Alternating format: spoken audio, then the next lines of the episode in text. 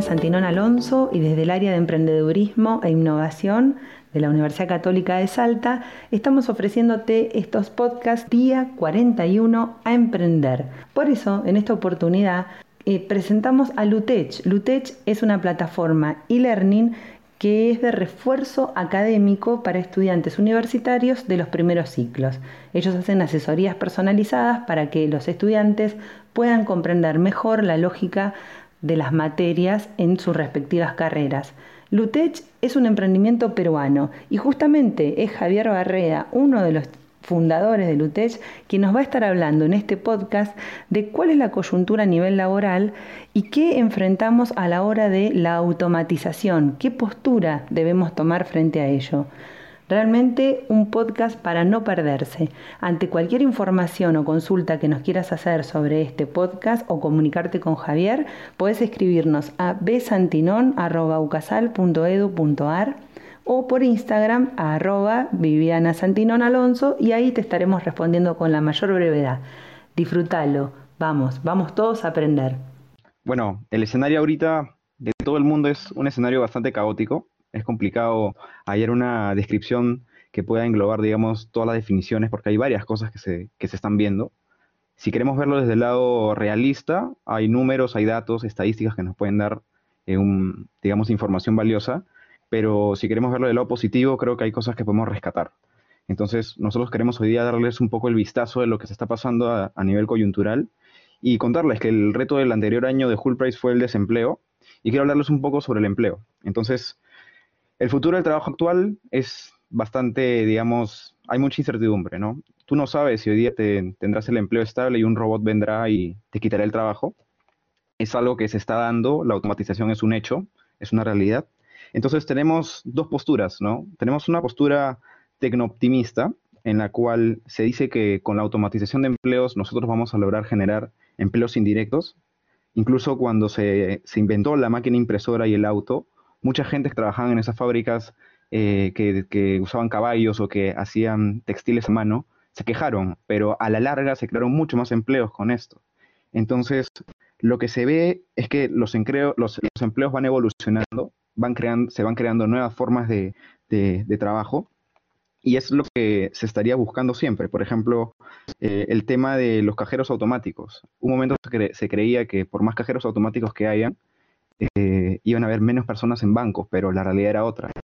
Esto permitió que ya no hayan cajeros, pero sí haya personal que te asista en un banco. Entonces, hay varias cosas que podemos analizar. El peor escenario es un tecnopesimista, ¿verdad? Este, en el cual una máquina al final te va a quitar tu empleo, eh, van a haber menos trabajadores y por ende van a haber menos consumidores. Eso es, eh, se basa mucho en la teoría de Martin Ford, que es un profesor de Silicon Valley, que plantea que si bien las cosas se abaratan, por ejemplo, de acá a 10 años un celular o un iPhone puede estar mucho más barato, pero hay algo que nunca se va este, a abaratar, digamos, que es, por ejemplo, la propiedad, una casa, los metros cuadrados. Cada vez somos más. Esta pandemia nos está dando una lección demográfica también, porque estamos viendo reducción de poblaciones. Incluso hay bastantes eh, declaraciones no felices de personas que dicen, ¿no? Que justo las víctimas mayores de esta pandemia, que son ancianos, son, digamos, las personas que económicamente no, no aportan al país y que me parece bastante infeliz la declaración, pero podría tener algo de cierto si lo quieres ver de manera estadística.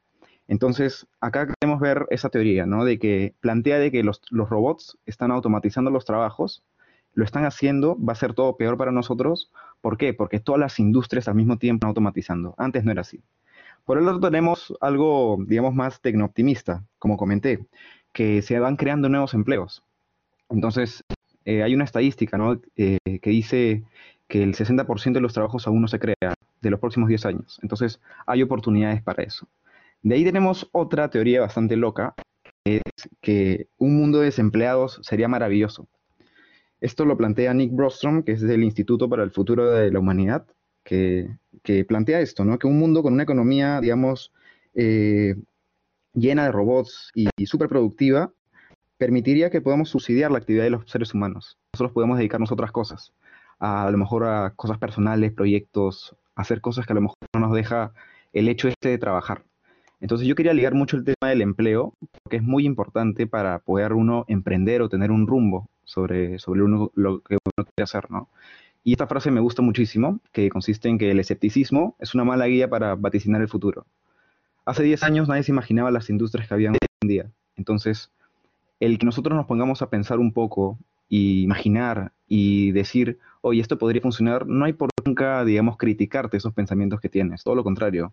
Podría ser tú ahorita un visionario que ve las cosas donde otros no hay, donde otros no la ven, y ver las, los problemas como oportunidades. Entonces, yo quiero eso, ¿no? Que ustedes puedan este, tener ese concepto de que es muy importante ver los problemas como una oportunidad para hacer cosas. Eh, entonces, quería empezar con algunos de los lugares donde uno podría este, emprender. Eh, mucho se dice que muchas tiendas han cerrado, eh, los negocios cierran, quiebran, pero desde que se abrió Facebook, por ejemplo, muchos, cada uno de ustedes tiene en este momento la decisión de empezar y vender algo por redes.